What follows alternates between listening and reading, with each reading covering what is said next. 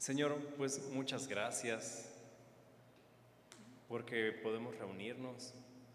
Gracias porque pues tenemos un lugar, tenemos tu palabra, eh, tenemos tantas cosas que tú has provisto para bendición nuestra.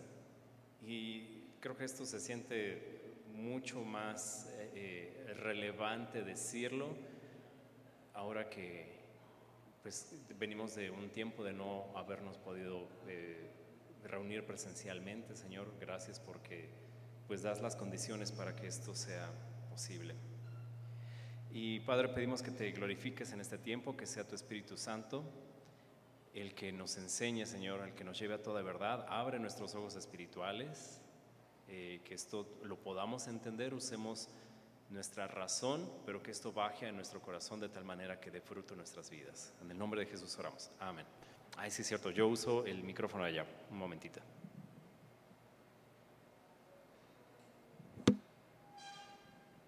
Listo. Listo, listo. Bueno, pues vamos a continuar en Lucas 1. Es un capítulo bastante largo, tiene 80 versículos. Eh, entonces vamos a retomarlo desde el versículo 57. Y bueno, aprovechando que estamos empezando Lucas, solo quisiera ir un poquito para atrás. ¿Cómo es que eh, las, personas que estaban eh, pasando por estas historias, de quienes nos está hablando, de dónde venían? Y mira, vamos tantito a Malaquías 4.5. Y Malaquías 4.5 literalmente fue lo último que Dios dijo al pueblo de Israel, porque es el último versículo del último profeta del Antiguo Testamento.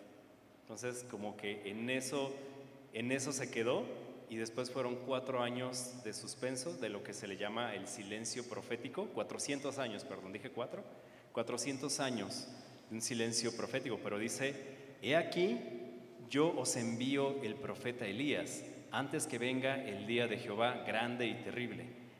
Él hará volver el corazón de los padres hacia sus hijos y el corazón de los hijos hacia sus padres, no sea que yo venga y hiera la tierra con maldición. Entonces, Ahí se quedó y esto había sido lo último que habían recibido. Vermont McGee dice que es como si este Malaquías fuera la voz de una radio. Eh, Vermont McGee tal vez, los que han ido al Instituto Bíblico saben muy bien de quién les hablo, del amigo oyente, ¿no? Eh, es un pastor que hizo toda una serie a través de la Biblia eh, en, la radio y entonces por eso estaba usando este, este recurso de hablar de la radio, ¿no? Eh, decía que es como si Malaquías fuera la voz de una radio que está diciendo, la próxima voz que van a escuchar de parte de Dios va a ser la de Juan el Bautista, porque es de ese quien está hablando aquí, cuando dice, yo os envío el profeta Elías. eh, permítanme un momentito. Porque si no, en algún momento va a empezar la carraspera muy loca aquí.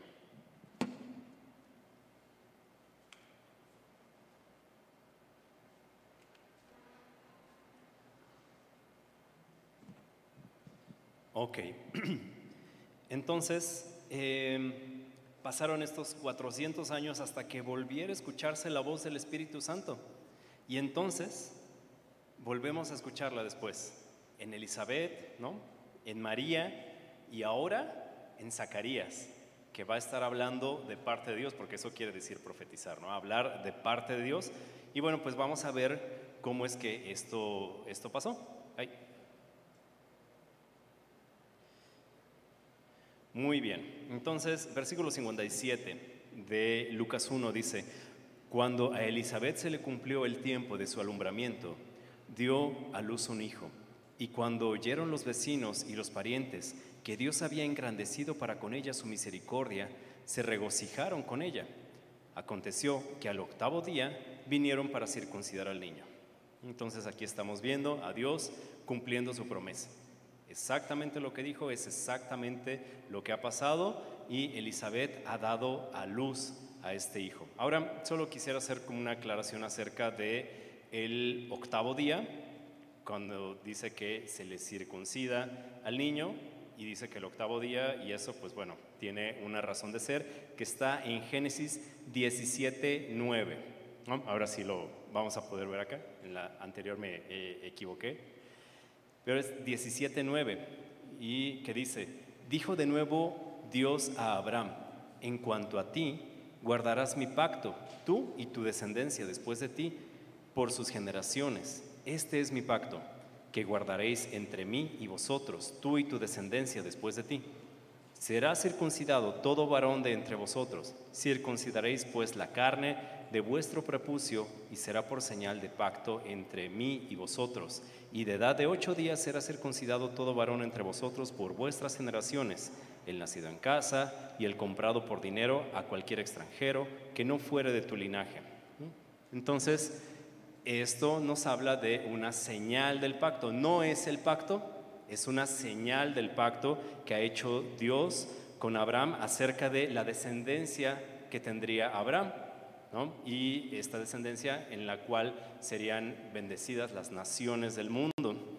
Entonces esto también implica la, permanencia de este pueblo, eh, o más bien su permanencia como pueblo, porque tú sabes que eh, muchos pueblos en la antigüedad simplemente se dispersaban, se unían con otros pueblos que los dominaban, entonces realmente no podemos hablar de una continuidad en la mayoría de los pueblos en la tierra, pero hoy sí, hoy hay una nación de Israel y que sigue e, e, este, estas mismas ah, pues, prácticas, ¿no? Digo, cabe señalar que esto era respecto a la descendencia de Abraham para seguirse conformando como una nación, pero esto tendría una razón de ser hasta que viniera el Cristo, hasta que viniera Jesús, que era a quien estaba resguardando toda esta nación hasta que surgiera. Pero bueno, ese es el paréntesis por si tú te preguntabas, bueno, ¿por qué el octavo día? Aquí vemos la razón. Eh, él estaba cumpliendo con esto.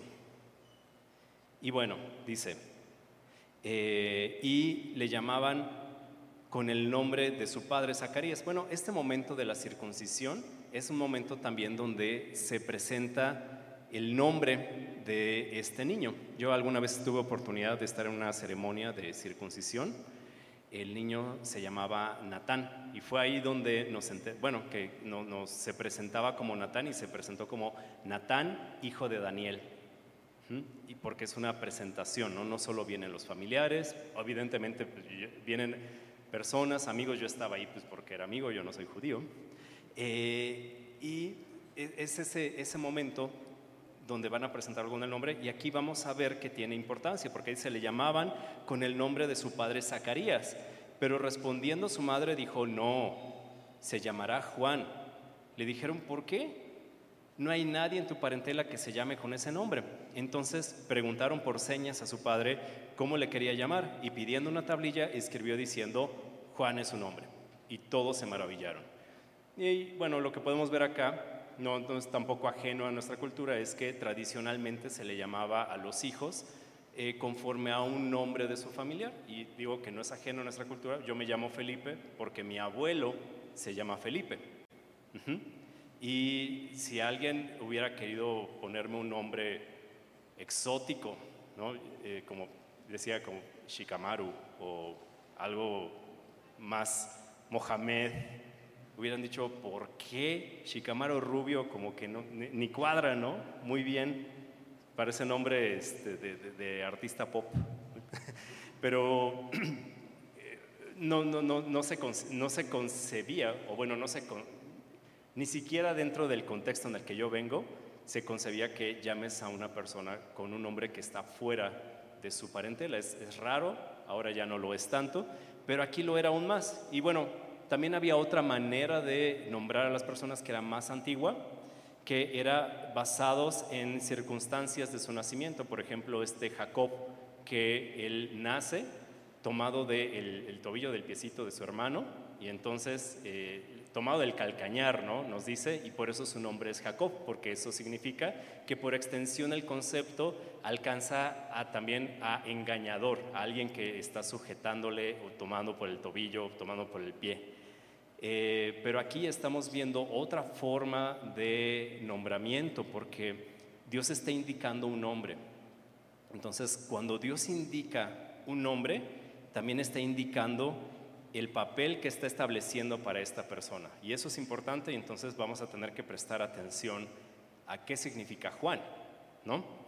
Eh, pero bueno, otras cosas que podemos ver en esta parte es que preguntaron con señas, ¿no? Le preguntaron con señas a Zacarías, lo cual sugiere que no solo había quedado mudo, sino que también había quedado sordo, y es bastante común que quienes son mudos también sean sordos, ¿no? De ahí que es soy sordo mudo, o de alguien que se dice que es sordomudo.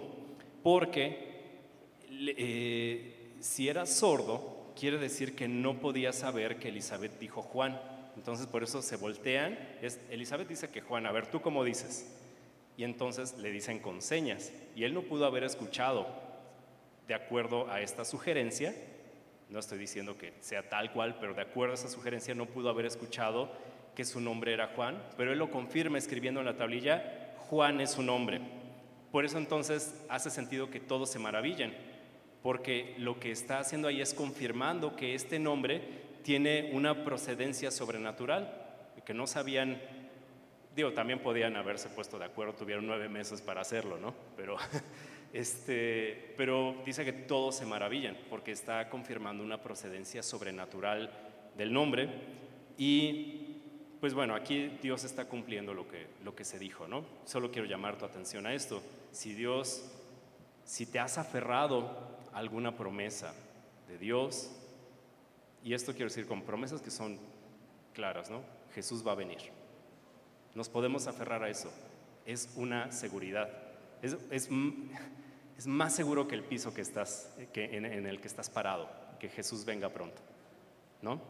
Entonces Dios cumple sus promesas y podemos aferrarnos a las promesas de Dios porque así como estamos viendo que las cumplió aquí, las va a cumplir. Y bueno, versículo 64, 64 nos dice, al momento fue abierta su boca y suelta su lengua, y habló bendiciendo a Dios, y se llenaron de temor todos sus vecinos, y en todas las montañas de Judea se divulgaron todas estas cosas. Y todos los que las oían las guardaban en su corazón diciendo, ¿quién pues será este niño? Y la mano del Señor estaba con él. Y dice que se llenaron de temor porque creo que hace sentido cuando tomamos si tomamos en cuenta la sugerencia que les hacía, que no solo era mudo, sino también era sordo, porque estaban viendo algo sobrenatural sumado a otras cosas sobrenaturales, ¿no? O sea, que pudieran confirmar que el nombre era Juan, que no tenía que ver con un nombre de su parentela. Y después de eso, a Zacarías hablando, después de nueve meses, se asustaron y empezaron a hablar de eso y dice que lo divulgaron en todas las montañas de Judea. Y entonces se preguntaban quién, quién era Juan, no estaban preguntando quién es este niño, ya les había sido presentado, pero más bien, ¿a quién tenemos en medio de nosotros? ¿Qué le deparará a este niño? Esto es señal de algo importante. Pero también quisiera llamar tu atención a algo eh, importante también para nuestras vidas, porque lo primero que hace Zacarías después de esta disciplina de Dios, porque te acuerdas, es una disciplina de Dios, no le creyó al ángel, eh, y lo que hace después es bendecir a Dios. Y yo me pregunto si es eso lo que hacemos después de pasar por una disciplina de Dios, y no más bien nos clavamos en lo mal que la pasamos, ¿no? si realmente podemos bendecir a Dios por esta, por esta disciplina. Mira lo que dice en Santiago 1, si me ayudan también aquí en el proyector, porque puede ser un poco complicado para mí, pero Santiago 1.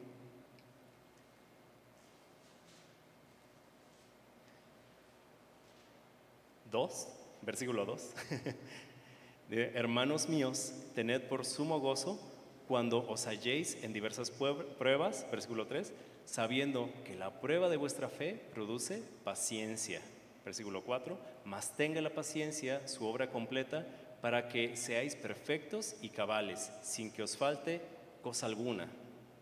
Y creo que es eso lo que podemos ver en Zacarías después de pasar por este tiempo de disciplina de Dios, que realmente pudo considerarlo y entonces alabar a Dios y, que lo primero que salga de su boca sea alabanza.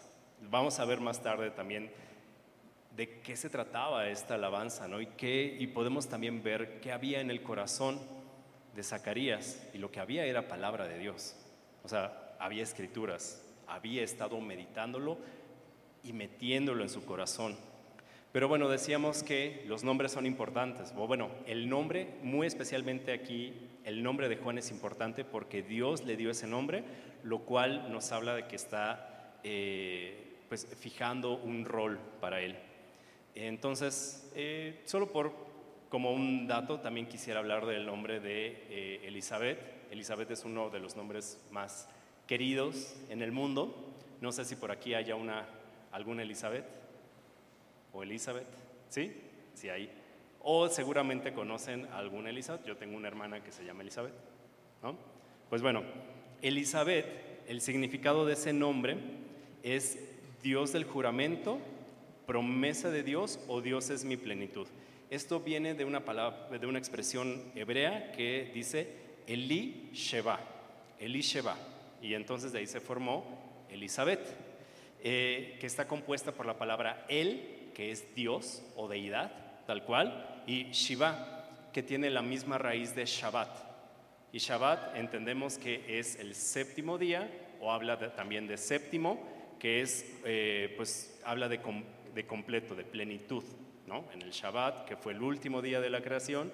Eh, y entonces esta idea de Shiva eh, está asociada con, con, eso, con plenitud. Por eso uno de los eh, acepciones para este nombre es Dios es mi plenitud, pero la más generalmente aceptada es que Shiva también se habla de algo que ha sido dicho siete veces. Si se decía algo siete veces, es que algo estaba jurado, estaba como en una promesa porque se dijo siete veces y es como de forma plena, y de ahí que también el significado sea Dios del juramento o promesa de Dios.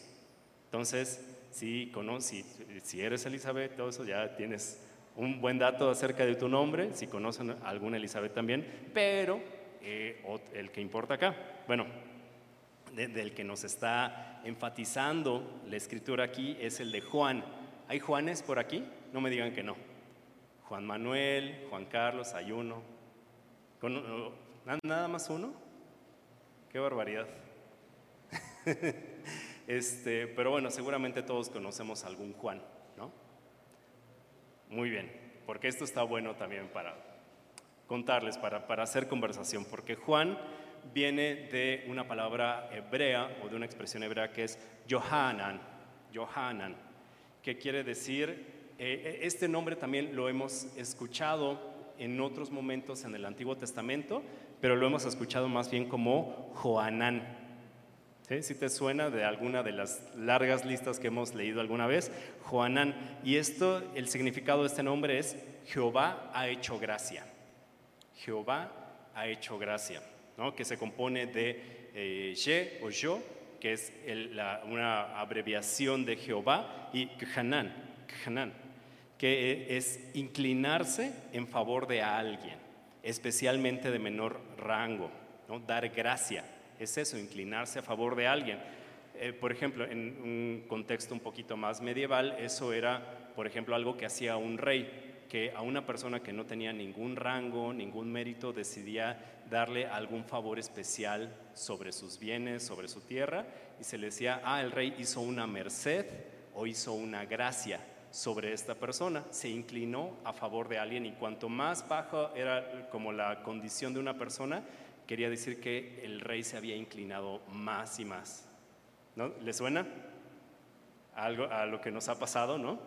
Entonces eso es que Jehová ha hecho gracias, se ha inclinado a favor de nosotros y esto sí nos habla acerca de cuál es el tema con Juan, porque el tema principal con Juan es que Dios se ha acercado a la humanidad. Dios ha bajado, Dios se ha encarnado. Él estaba en luz inaccesible.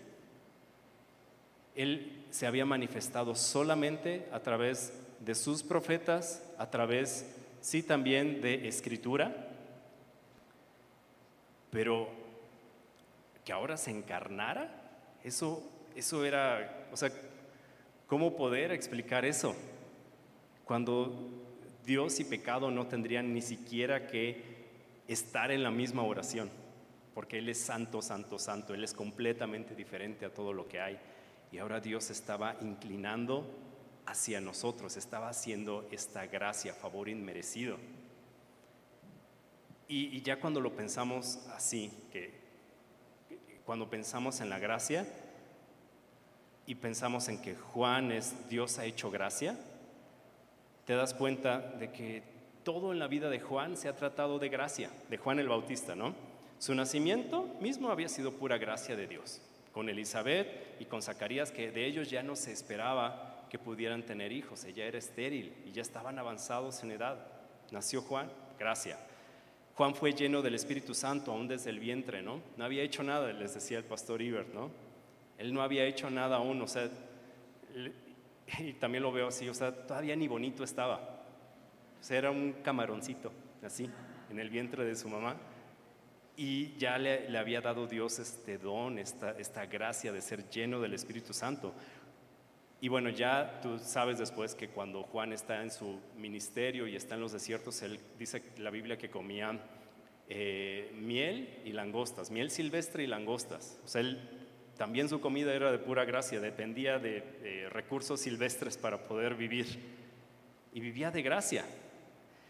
Y también él es el único de todos los profetas que pudo ver de cerca a aquel de, que, de quien profetizaba. El único de los profetas que pudo tocar a Jesús, que lo bautizó y que lo vio con sus propios ojos. De Jesús se, expresa de él como no ha nacido más grande, o bueno, no ha venido más grande de, que haya nacido que Juan el Bautista, aunque después también aclara, pero incluso el menor en el reino de los cielos mayores que él. Pero bueno, o sea, eso es una gracia. Y también anunció la gracia, ¿no? Anunció el perdón de pecados por la misericordia de Dios. Entonces, todo en la vida de Juan se va a tratar acerca de gracia pero bueno, de manera también muy general, a lo que apunta Juan es a esto que les decía anteriormente. Dios se ha acercado a la humanidad. Dios ha inclinado a la humanidad. Entonces, eh, si conocen algún Juan, o si ustedes, o bueno, si tú, hermano, te llamas Juan, o Elizabeth, pues ya tienen ahí unos buenos datos de, ¿sabías que Juan es esto? ¿Sabías que Elizabeth? Y pum, le predican el Evangelio después. Es un buen tema, ¿no? Un buen tema para romper hielo. Ahora, algo a lo que quisiera llevarnos a pensar también es si mi vida también manifiesta la gracia de Dios. O sea, si cómo trato los errores de las personas que me rodean, de mis hijos, de mi esposa, de las personas con quien trabajo, de mis autoridades, porque no sé si cometen error las autoridades o sí. ¿Mostramos gracia? con eso? ¿O cómo, cómo me relaciono con quienes son diferentes a mí? Porque es claro que nosotros somos completamente distintos a Dios y Él ha querido mostrarnos gracia. Se hizo como nosotros, fue a la cruz por nuestros pecados. ¿Manifiesta mi vida esa gracia? ¿O cómo pienso también incluso acerca de mi sustento, ¿no? así como el de Juan?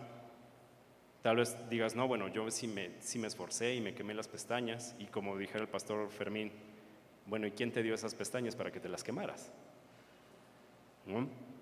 ¿Es por mi esfuerzo o es por gracia? ¿Cómo pienso de mis ventajas incluso como cristiano? De, ah, bueno, eso lo hace la gente porque no tiene a Cristo, pero yo sí tengo a Cristo y sí me porto bien. Bueno, que tú conozcas a Cristo y te portes bien de acuerdo a, Cristo, de acuerdo a lo bíblico, es una gracia, no es algo que tú hayas obtenido por tu esfuerzo si no estamos como pues en una vida desbocada, es pura gracia. Eh, ¿O cómo pienso de mis privilegios? ¿Estoy dando por sentado mis privilegios? Porque Juan tenía este privilegio, ¿no? De poder haber visto a Cristo Jesús. Pero nosotros también ahora le conocemos de una manera muy especial. Tenemos al mismo Espíritu Santo de Dios viviendo en nuestras vidas. ¿Damos por sentado esa gracia? Bueno, y bueno, enseguida va a empezar en el versículo 67. Eh, esto, bueno, en, realidad en el versículo 68, esta sección que se conoce como Benedictus, tradicionalmente se le conoce así, y si te fijas está haciendo una especie de paralelismo con la sección anterior que terminó con este cántico de María, que tradicionalmente se conoce como el Magnificat. Eh, y ahora vamos a tener este Benedictus. Entonces está el autor ahí sí, está tratando de presentarnos un paralelismo entre estos dos nacimientos y llamar nuestra atención ahí. Eh, y bueno, este cántico va a estar expresado de una manera poética y nos va a presentar imágenes poéticas que es necesario leerlas así, como poesía porque si no nos van a pasar por arriba y están hechas para que se disfruten, para que imaginemos, para que, pues sí, para que no sean deliciosas. Entonces vamos a masticarlo con calma, ¿no? Eh, dice versículo 67, y Zacarías, su padre, fue lleno del Espíritu Santo y profetizó diciendo, bendito sea el Señor Dios de Israel que ha visitado y redimido a su pueblo. Y vamos a quedarnos aquí. Esta es una primera imagen que nos presenta, que nos habla de Dios visitando a Israel y redimiendo a su pueblo. Y esta imagen de redimir a pueblo nos hace pensar en prisioneros, prisioneros que están cautivos de alguna manera y que son puestos en libertad. Y eso es redimir a alguien, ya sea pagando un precio por ellos o ya sea pues pagando el precio de la vida de los enemigos por ellos, ¿no? Y así liberarlos. Eso, eso es básicamente la redención, poder liberar algo que está prisionero.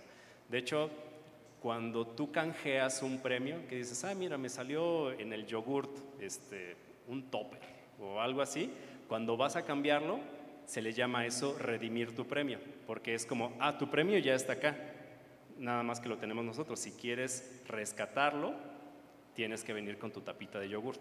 Eso es una, habla de una redención. Solo quería como ilustrar un poquito más este concepto de qué es redimir. Y bueno, esto también nos empieza a hablar de en qué había estado pensando Zacarías, cuál era la actitud de Zacarías ante lo que estaba sucediendo, porque empieza a hablar de que el Dios de Israel ha visitado y redimido a su pueblo, como si ya hubiera pasado. También el pastor Iber nos hablaba de eso, que es, es algo que no ha sucedido aún, pero hay tanta certeza de que ocurra que es como si ya hubiera sucedido. Entonces, aún no ha nacido Jesús.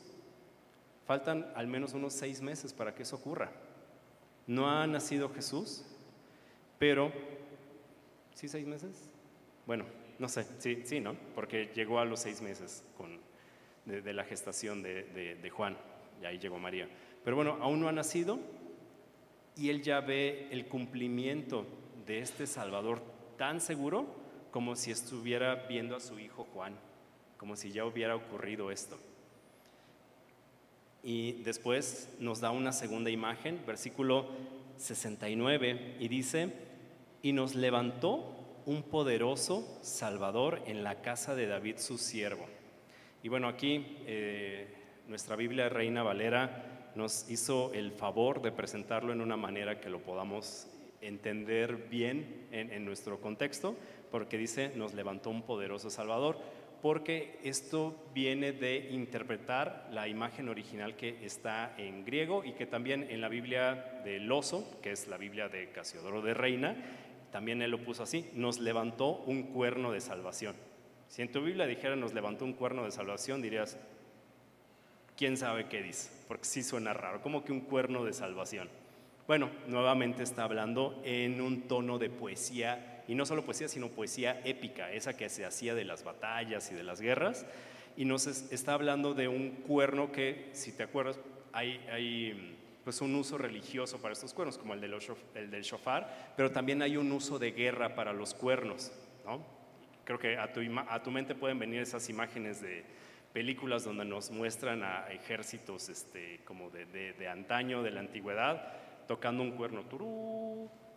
Eh, se está refiriendo a un cuerno como este, porque la imagen es como la de eh, un, un ejército que está a punto de ser derrotado Y ya en los últimos momentos llega la ayuda de un poderoso aliado. ¿Y cómo se dan cuenta que llega este aliado? Porque tocan un cuerno, turú, turú, y dice, ah, ya, ya no vamos a morir, nos va a salvar. Y entonces, de ahí que puedan expresarlo poéticamente como un, oh, cuerno de salvación.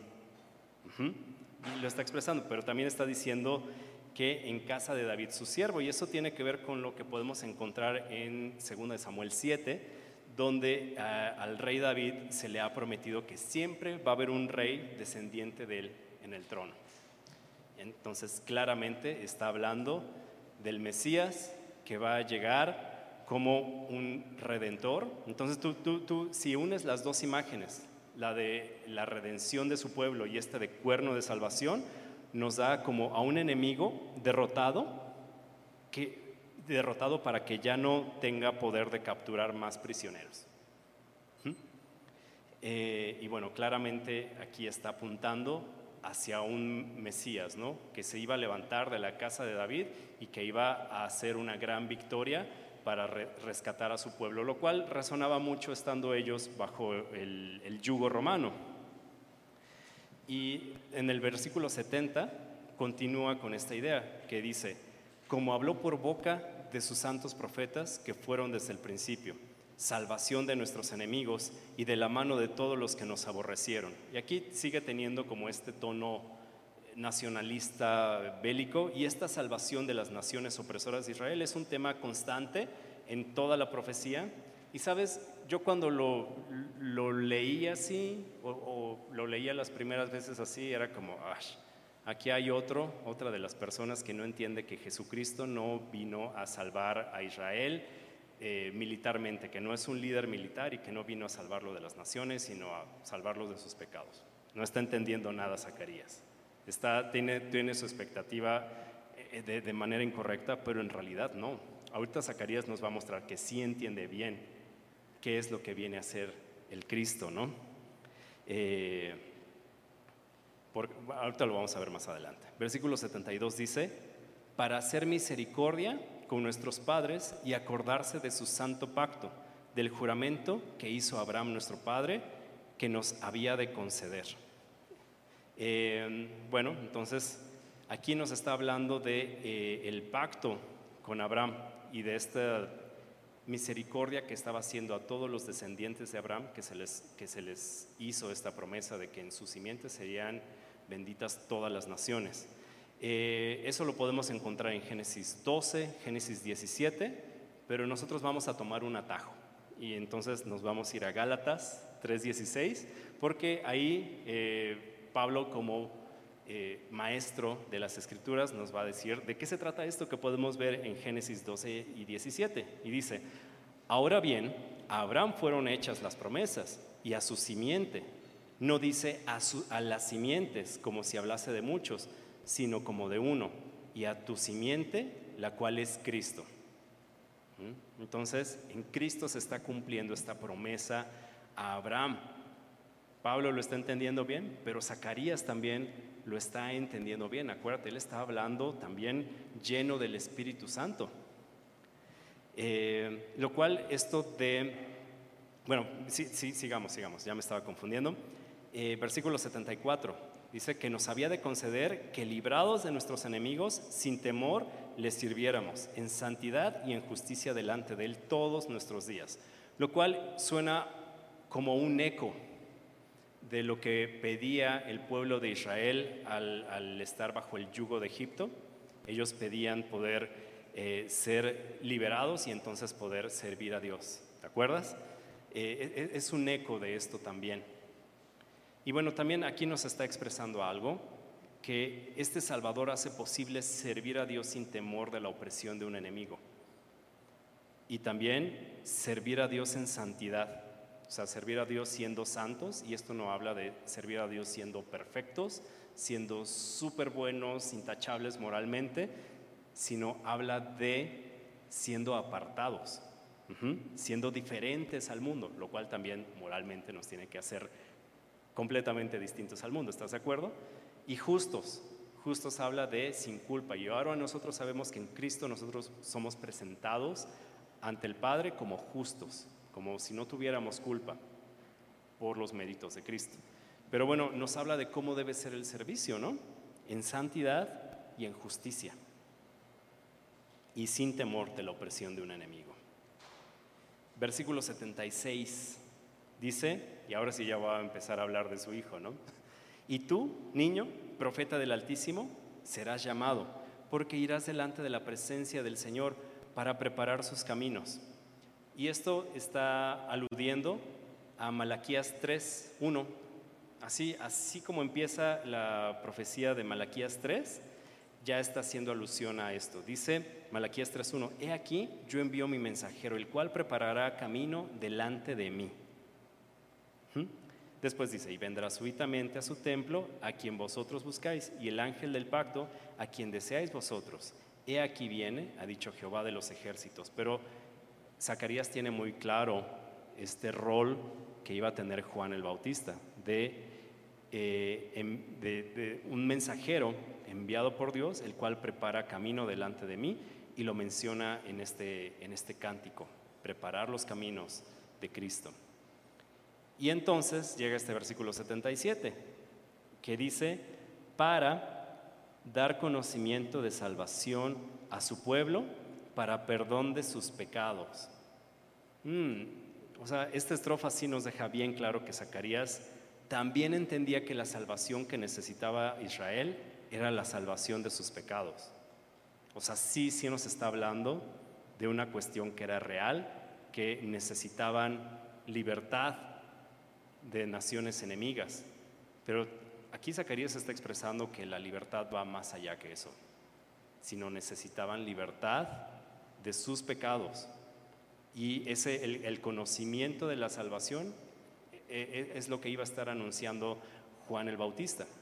Ahora yo quisiera trasladarlo un poco hacia nosotros, porque hay veces que podemos estar hablando de los problemas de nuestra nación, ya sabes, estas eh, comidas, sobremesas, ¿no? y nos sentamos ahí un ratito a resolver todos los problemas de México y decimos, bueno, lo que hace falta es educación, lo que hace falta es, este, no sé, otras leyes que también contemplen esto, lo que hace falta es ta, ta, ta, ta, ta. Pero yo como hijo de Dios estoy entendiendo que la salvación que necesita mi nación es la salvación de sus pecados. Sí, sí son reales esos problemas y sí, no es sabio ser sordos o ser, ser, ser ignorantes ante la realidad que nos rodea. Pero estamos entendiendo que la salvación que necesita mi nación es la salvación de sus pecados. Zacarías lo estaba entendiendo bien lo, cual nos habla también de lo mucho que estuvo meditando todo este tiempo que estuvo mudo, ¿no? Eh, y bueno, eh, después nos va a contar en, los versículos que vienen, en las líneas que vienen, eh, en qué consiste esta salvación y nos lo va a contar con una hermosa imagen poética alusiva a los profetas. Mira tú la habilidad con que lo va a hacer. Esto se tiene que disfrutar como poesía porque dice aquí el versículo 78 y 79, por la entrañable misericordia de nuestro Dios, con que nos visitó desde lo alto la aurora, para dar, para dar luz a los que habitan en tinieblas y en sombra de muerte, para encaminar nuestros pies por camino de paz. ¿No? Esta es esta salvación. Y esto que dice al principio, ¿no?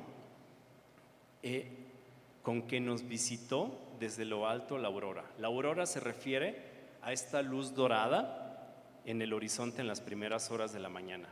¿La has visto alguna vez? Quiero, quiero creer que todos aquí hemos visto un amanecer. Entonces, tú sabes que cuando va a amanecer, primero empieza asomarse esa luz, empieza a clarear el día y después empieza a verse más doradito y ya después empieza a salir el sol, ¿no? Y se está refiriendo a esa aurora esa, ese halo de luz que tiene el sol antes de que el sol en sí salga. Y está diciendo esto que, empieza a verse un poco raro, ¿no? Porque dice, con que nos visitó desde lo alto la aurora. Dices, bueno, sí, o sea, pues es que yo veo el amanecer y veo esta luz, pero está en el cielo. yo estoy acá, pero el sol está alto, está en el cielo, yo no lo puedo alcanzar. Eh, y lo que está tratando de expresar aquí es como si la luz del sol que antes solo podíamos percibir en las alturas, ahora bajara y viniera a habitar con nosotros. Es una, una nueva especie de amanecer, un amanecer que no hemos visto, porque la luz ya no está viniendo desde arriba, sino está viniendo de entre nosotros. ¿No te empieza a sonar esto? Es muy hermoso cómo lo está diciendo. Y lo que está percibiendo Zacarías al ver nacer a su hijo, que es el profeta de este Cristo, lo que está expresando es, empiezan a percibirse los primeros destellos de este nuevo amanecer, de este amanecer que ya no viene desde arriba, sino de entre nosotros. Qué bonito. ¿Ves, por qué te digo que hay que disfrutarlo como poesía cuando es poesía? Porque si nada más lo lees, te pasa por arriba. Entonces, eh, y además, estas otras partes que dice, para dar luz a los que habitan en tinieblas y en sombra de muerte. Y esto también está haciendo eco de Malaquías 4.2, que dice, mas a vosotros, los que teméis mi nombre, nacerá el sol de justicia y en sus alas traerá salvación y saldréis y saltaréis como becerros de la manada. Y Isaías 9:2, que dice, el pueblo que andaba en tinieblas vio gran luz, los que moraban en tierra de sombra de muerte, luz resplandeció sobre ellos. Y entonces él estuvo meditando en estas cosas y lo sintetizó en estas líneas poéticas, bueno, a través del Espíritu Santo también, tan bellas, y se dejaron a nosotros para apuntar a aquel que es la luz, a aquel que es la salvación. Y ese Dios que no, no tuvo el ser igual a Dios como algo que aferrarse, sino que se despojó a sí mismo y se hizo siervo, ¿no? O sea, ¿cómo decirlo? Dios habitó entre nosotros, eso era imposible.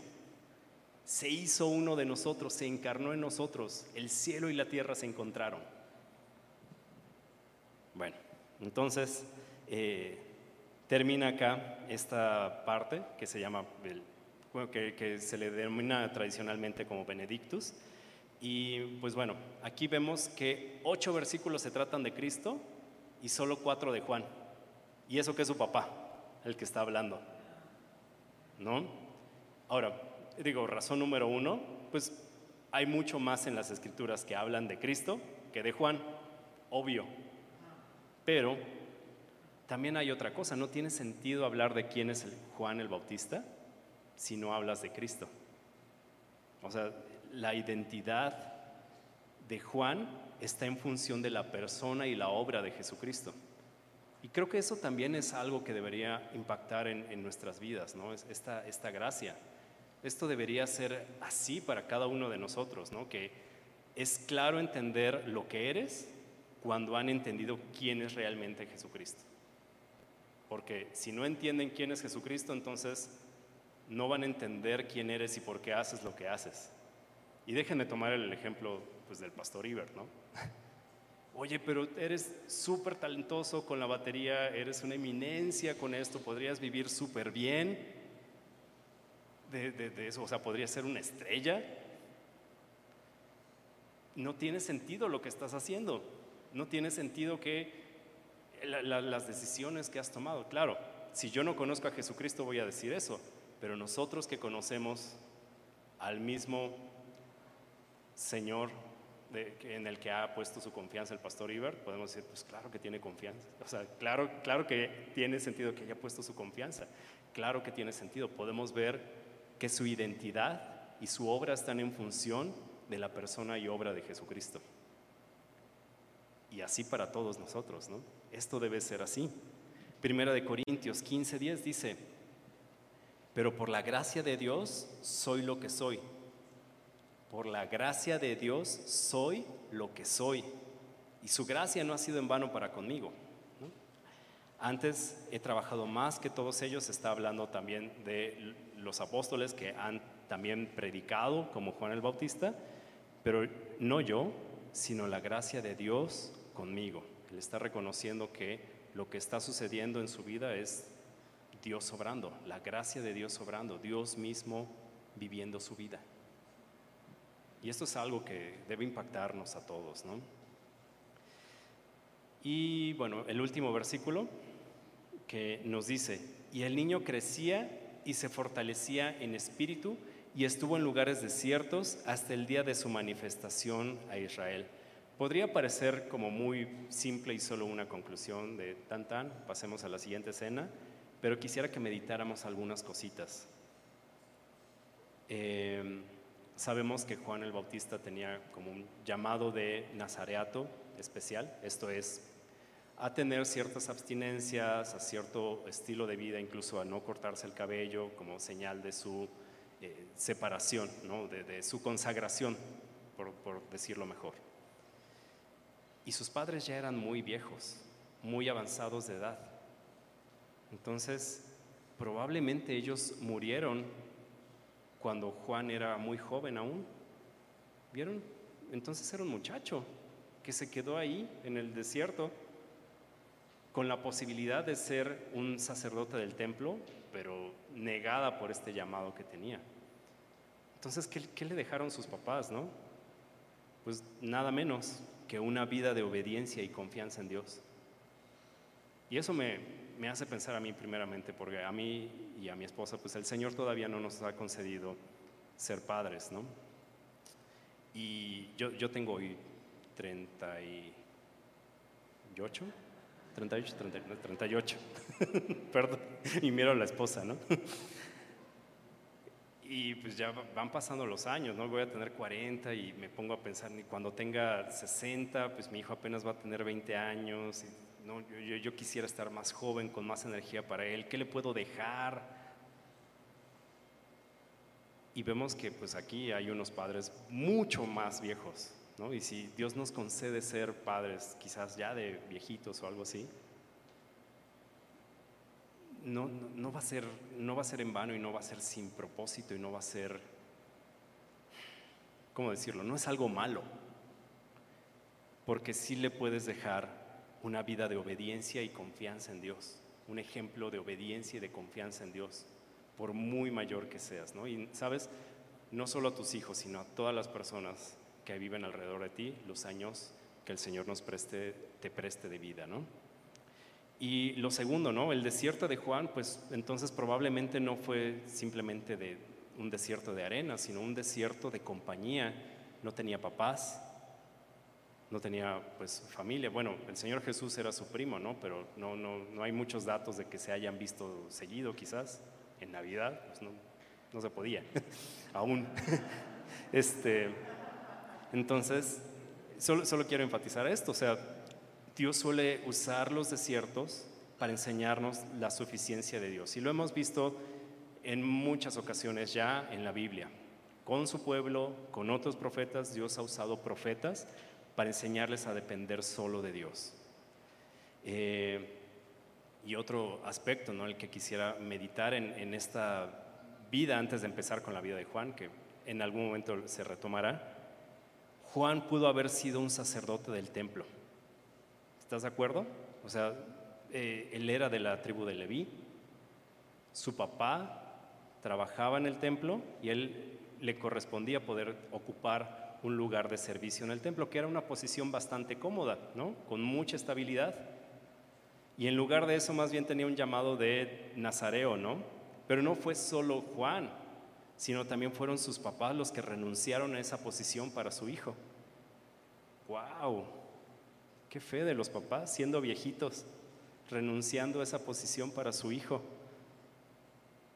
Y, quiero que meditemos en algo, porque ¿cuál era la tendencia que más estaba entre los religiosos de la época, que, que más estaba teniendo influencia? Era el fariseísmo. Tal vez si Juan se hubiera quedado en su posición en el templo, hubiera absorbido mucha de esta influencia y no era ese el propósito para Dios, de hecho era lo contrario, poder señalar los vicios que había en la religiosidad entonces. Si no se hubiera apartado al desierto, tal vez no hubiera sido posible.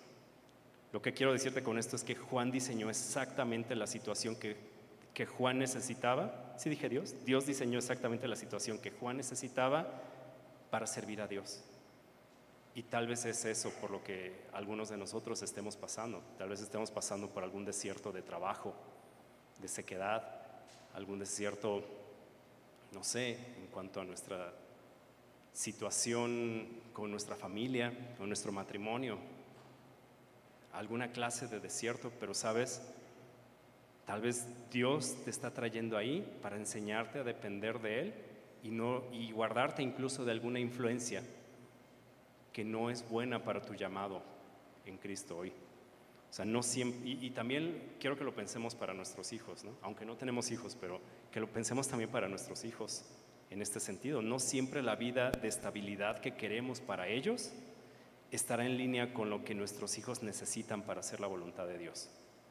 ¿Me explico con esto? A veces lo que parece adversidad es algo que Dios está usando para protegernos del mundo, o para protegernos, pues sí, sí, del mundo básicamente, de la carne. No solo para nuestros hijos, también nosotros, ¿no? A veces esa vida de estabilidad que queremos no está en línea con lo que Dios nos está llamando a hacer. Digo, a veces no necesariamente busca a Dios y que Él le lo confirme, ¿no? Entonces, eh, nada, pues creo que es muy bello lo que nos ha mostrado el, Señor a través de, la vida de Zacarías, de su devoción y de lo que brotó de él después de haber sido, eh, después de, haber recibido esta prueba, ¿no? De, de quedarse mudo, brotó de él alabanza y nos muestra también lo que había en su corazón, lleno del Espíritu Santo. ¿Por qué no oramos? Señor, pues gracias por este tiempo. Gracias por tu palabra. Gracias porque está en nuestro idioma, podemos disfrutarla, podemos meditar en ella. Y Padre, pues te pedimos que tu gracia sea algo que también se exprese en nuestras vidas, Señor. Que también se pueda ver esa misma gracia que nos rescató y que sea algo que, Señor, emane de nosotros todo el tiempo. Te pedimos también pues confianza en tus promesas, Señor. Todas las cosas que nos has dicho que vas a hacer, las vas a hacer. Es más seguro que el piso en el que estamos parados, que tú harás tu voluntad. Y Padre, pues también, eh, si estamos algunos de nosotros en prueba, en sequedad, en desierto, danos este, este rumbo, Señor, este norte de que tú nos estás cuidando y que tú has puesto, has diseñado esta situación para, para nuestra fe para que podamos centrarnos en ti, depender de ti y qué es lo que necesitamos en este momento. Permítenos verte, permítenos contemplarte y ahora después de haber meditado en tu palabra, permítenos adorarte desde nuestro corazón en espíritu y en verdad. En el nombre de Jesucristo oramos. Amén.